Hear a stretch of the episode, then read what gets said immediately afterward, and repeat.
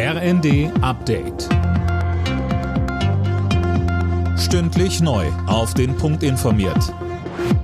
Ich bin Anna Löwer.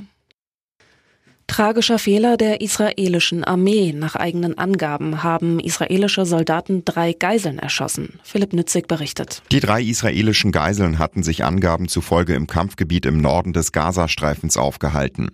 Streitkräfte hielten sie dann fälschlicherweise für eine Bedrohung und schossen auf sie. Ein tragischer Vorfall, die Armee trage die volle Verantwortung, so ein Armeesprecher. Nun soll ermittelt werden, wieso die Geiseln mitten im Kampfgebiet waren. Medienberichten zufolge könnten sie ihren Entführern entkommen oder von ihnen absichtlich zurückgelassen worden sein. Der Bundestag hat mit den Stimmen der Ampelkoalition den Nachtragshaushalt für dieses Jahr auf den Weg gebracht. 45 Milliarden Euro werden damit aus Sondertöpfen in den normalen Haushalt verschoben.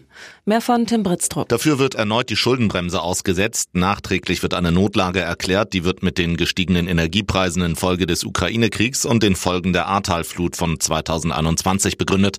Beschlossen wurde außerdem, dass der CO2-Preis im kommenden Jahr auf 45 Euro pro Tonne steigt und damit stärker als ursprünglich ursprünglich geplant. Heizen und Tanken wird dadurch teurer. Mit den zusätzlichen Einnahmen will die Ampel Lücken im Haushalt 2024 stopfen. Hapag-Lloyd und Maersk schicken vorerst keine Schiffe mehr durch den Suezkanal bzw. das Rote Meer. Grund sind Angriffe auf Schiffe der Reedereien. Hinter den Attacken wird die mit dem Iran verbündete Houthi-Miliz vermutet. Die hatte gedroht, Schiffe an der Durchfahrt von und nach Israel zu hindern. Zum Fußball. In der ersten Bundesliga haben Werder Bremen und Borussia Mönchengladbach am Abend unentschieden gespielt. 2 zu 2 der Endstand. Alle Nachrichten auf rnd.de